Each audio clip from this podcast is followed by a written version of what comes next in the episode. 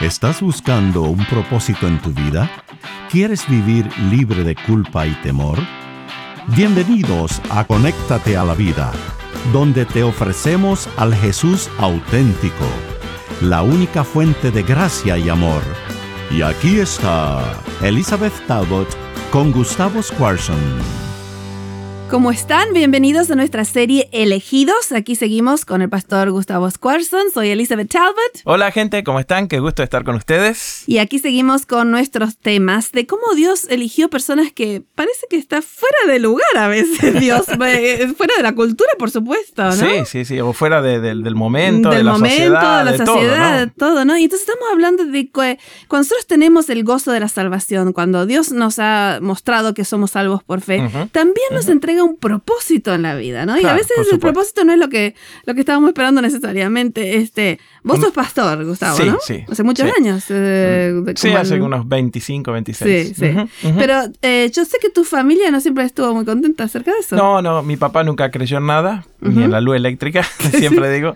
Él ¿no? tenía un- una, una historia un poco diferente sobre la Ujú. vida, y pero de igual manera, la verdad que sinceramente, Liz, yo no entiendo por qué estoy en esto. Ajá, Porque como mi, Dios te llamó mi fuera de- familia, ¿no es cierto?, siempre estuvo involucrada con Dios y con la iglesia, pero no en, en el la hecho parte de- ministerial. Claro, viste, soy el único pastor de, de toda la familia, entonces Sí, es un poco, sí. un poco raro, ¿no? No, sí, es que Eh, yo, yo veo que Dios eh, hace cosas fuera de lo común. Sí. No de la norma. Y de eso queremos hablar hoy, de, de- de personas que Dios llama fuera de lo común. Y, y hay tantas voces Ajá. que te dicen, no, vos nunca vas a poder hacer esto, no estás hecho para esto. Bueno, en tercer año, cuando vos estás estudiando teología, te hacen una evaluación, ¿no es cierto? Entonces Ajá. te van diciendo cómo te va. Y cuando a mí me pasaron para la evaluación, el- el- la persona que estaba encargada en ese momento me dijo, mira Gustavo, tenés que cambiar de carrera porque vos pastor No me nunca... digas. Sí, no, pastor nunca vas a hacer. No tenés el perfil, no tenés el- Capaz que hay alguno que está escuchando y dice, es verdad, tenía, tenía razón, pero bueno, pero Dios dijo otra cosa porque Sí, sí. eh,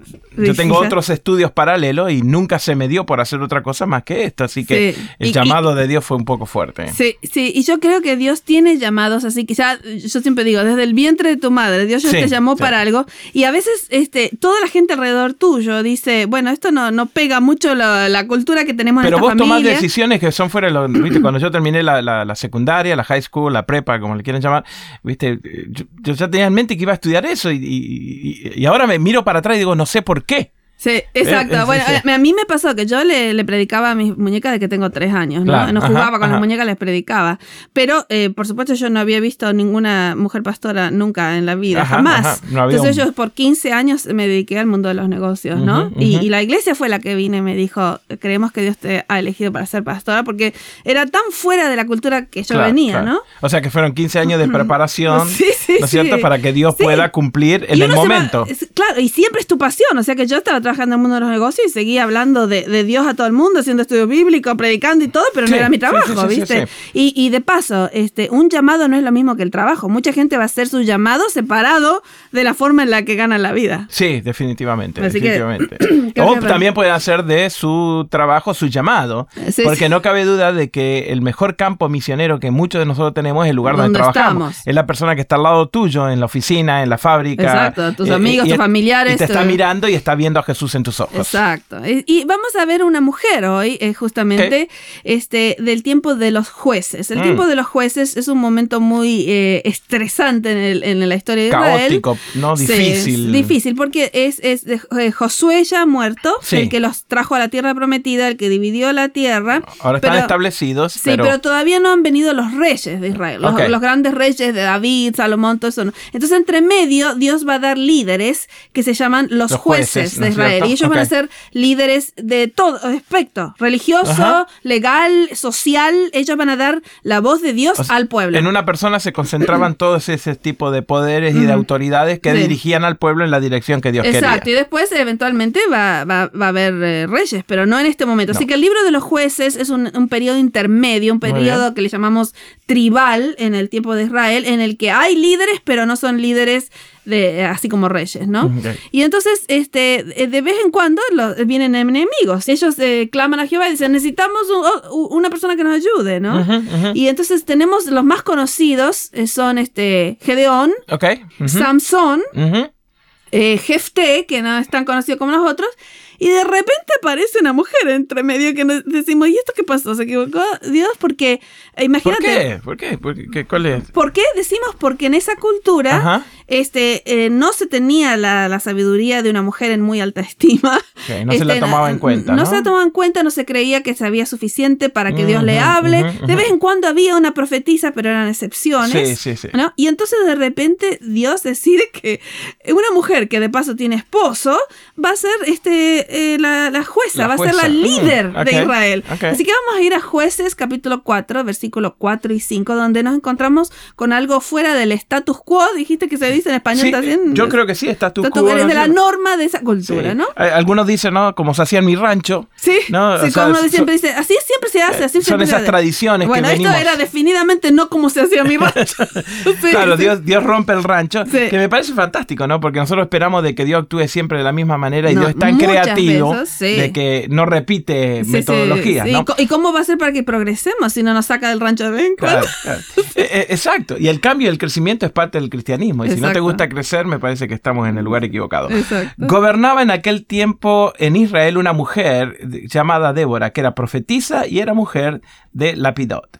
Y acostumbraba a sentarse debajo de la palma de Débora entre Ramá y Betel en el monte de Efraín. Y los hijos de Israel subían para que ellas le hiciera juicio. Fíjense que eh, Dios decide, ella está casada con Lapidot, decide Ajá. que esta mujer va a ser, que, que de paso le dice que era profetisa, Profetiza. y va a ser ahora jueza de Israel, que quiere decir líder judicial, líder religioso y líder social. O sea, líder religioso me, me estabas explicando. Sí, eh, por ejemplo, eh, eh, acuérdate que todo en aquel tiempo la mayoría de la gente no leía, No, ¿no? no Así que, leer. que la- el, el juez, el, el líder de Israel, le impartía la palabra de Dios, leía la ley de Dios, O sea, le- o sea que leía estamos, todo. o sea que estamos bien, bien fuera sí, sí, del sí, status quo, porque en la sinagoga o en el, el- Exacto, no, el, más único, tarde. el único que podía agarrar la, la- la palabra, el, el, el Eso es más tarde, ¿no? eso es más tarde, sí. Pero, pero siempre eran los hombres los que Eh, transmitían. Absolutamente, por eso te digo que era tan fuera de, de la norma. Eh, vienen, eh, viste, si ladraba un perro muy fuerte en el vecino, vos tenés Sí. que ir al juez, ¿no? Ajá, y, te, y ajá. te vas caminando hacia la palmera y te encontrás que hay una mujer sentada bajo la palmera, ¿no? Mm, Y habrá este, sido un choque tremendo para Sí. una sociedad tan... tan- sí, que no, que, que no estaba Tan acostumbrada. al hombre, ¿no? Sí, que no estaba acostumbrada a que la mujer pudiera tener. Y este, sobre todo, ¿no? Lo que hablábamos era que tenía marido, porque bueno, si uno dice, Sí, bueno, era viuda... la única que había, Claro. yo qué sé. No, Pero- no, no, tenía marido también. Ajá.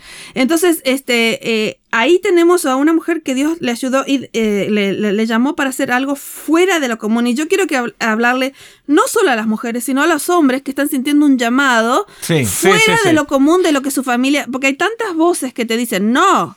Y la de la familia es una de las más fuertes, ¿no? Cuando Sí. tu familia dice, no, vos estás loco, no vas a poder, no tenés el sí. dinero, y te empiezan a poner un montón de obstáculos, ¿no? Sí, sí, sí. Ahora, y- recordad que cada obstáculo es una oportunidad. Sí, sí, sí, yo siempre digo que cada milagro en la Biblia empezó con una con un problema, Con ¿no? un problema. Porque porque Dios te dice, "No, te estoy llamando a ti para" y dice, "No, pero uno dice, yo no califico. Y Dios dice, exacto, yo no te estoy llamando por ser calificado, te estoy llamando y después te voy a calificar, te voy a dar los dones necesarios, te voy a dar lo que sea. Alguien dijo por ahí, si el zapato te queda, no te lo pongas. Mm. Entonces, Dios siempre te va a llamar a hacer algo extraordinario porque Él es un Dios extraordinario. Exacto, y, y Él te va a dar las cosas que necesitas extraordinarias, no porque uno sea extraordinario. ¿no? Exacto, y si vas a hacer algo normal, entonces no necesitas a Dios y empezás a correr por un lado eh, Exacto, solitario, ¿no? Exacto. Y entonces aquí tenemos una mujer que eh, tiene muchos talentos y también tiene, eh, se anima a hacer algo que de- decide aceptar este llamado de Dios. Es, ella es realmente eh, la que va a enseñar a Israel muchas cosas sobre Dios y sobre muchas cosas.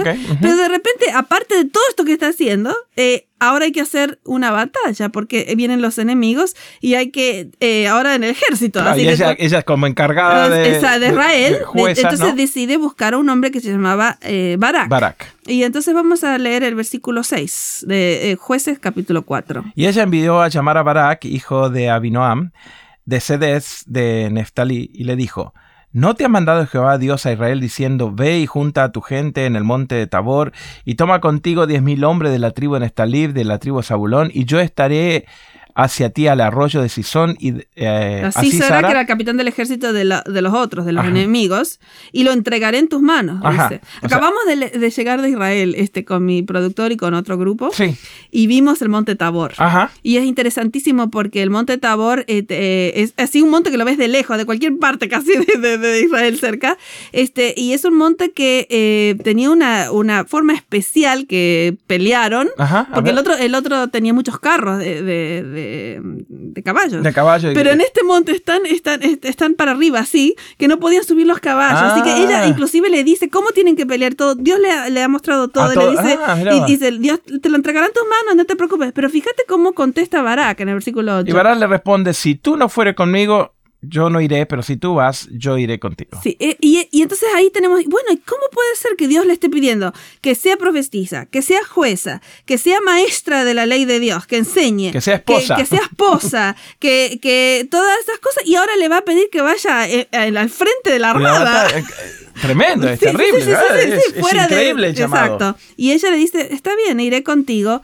Este, y entonces, por supuesto, Dios va a mandar una tormenta, que si después quieren leer muy interesante, porque la batalla siempre es de Dios. Y, yo, creo que es importante hacer e, ese énfasis. Cuando Dios te llama a algo, acuérdate que la batalla siempre es de Dios, no es nunca nuestra, que yo tengo que, pelear contra el sistema, tengo que pelear contra esto, contra... No, yo no tengo que pelear contra nada. Yo ese es el problema, cuando yo hago mía la batalla, entonces eh, eh, muevo a Dios de, la escena y ahí empiezan los problemas, ¿no es cierto? Sí, sí, claro, porque uno se siente que uno tiene que pelear con el sistema Acá, acá hay, una, hay, un dicho que dice, no, no podés pelear este, el City Hall, que es el lugar donde... La municipalidad. La, municipalidad. No puedes pelear la municipalidad. Como diciendo, el sistema ya está hecho. Y si está contra la municipalidad, no vas a poder hacerlo. Entonces la gente dice, bueno, entonces ni me voy a meter en ese llamado. Cuando a mí me llamaron al ministerio, a mí me vino a hablar gente diciendo, vos ya tenés tu carrera hecha en el, mundo de los negocios. ¿Por qué te vas a meter en un lugar que ya sabes que no vas a poder ni llegar a ningún lugar, ni esto ni lo otro? Yo digo, no, es que yo no estoy acá por, para, para avance propio. Yo estoy acá porque tengo un llamado de Dios y Él va a ser el que va a tener que abrir las puertas. Entonces, en otras palabras, lo que vamos a estar queriendo decir, Licia, es que cuando Dios llama, no solamente te capacita, sino que ya tiene todos los puntos claves arreglados para que vos avances. Claro. Sí, porque, porque el propósito que Dios nos da para su vida nunca es para nuestra gloria, es para gloria de Él y para agrandar su reino en este mundo. O sea que no es para que yo tenga títulos o tenga letras detrás de mi nombre o para que digan, oh, fíjese que está en la radio. No, es para agrandar el reino de Dios. Y así todo, yo tengo la satisfacción de ser instrumento en las manos de Dios, que es una satisfacción personal que no se cambia por nada. No se cambia por nada porque no existe otra vida como esa, ¿no? Pero al mismo tiempo uno se siente tan indigno de decir, yo tengo tantos defectos, tantas cosas que me salieron mal, eh, y, sin embargo Dios llama a los que somos este, eh, disfuncionales y defectuosos.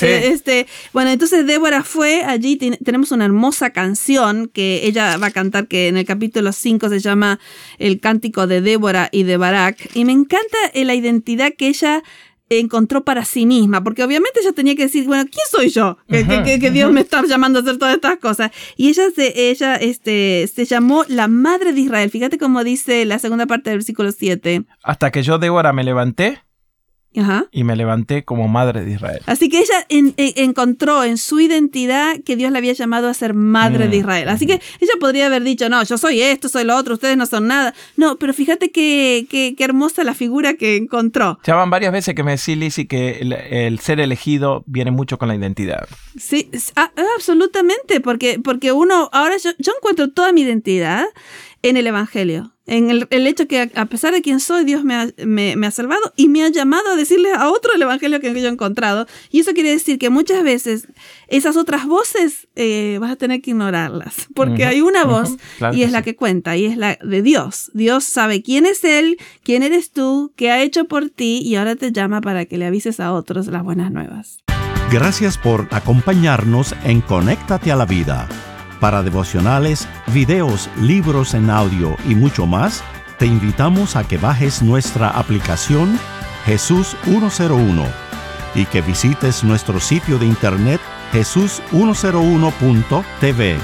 Nuevamente, jesús101.tv. Hasta pronto y recuerda que con Jesús puedes vivir sin temor.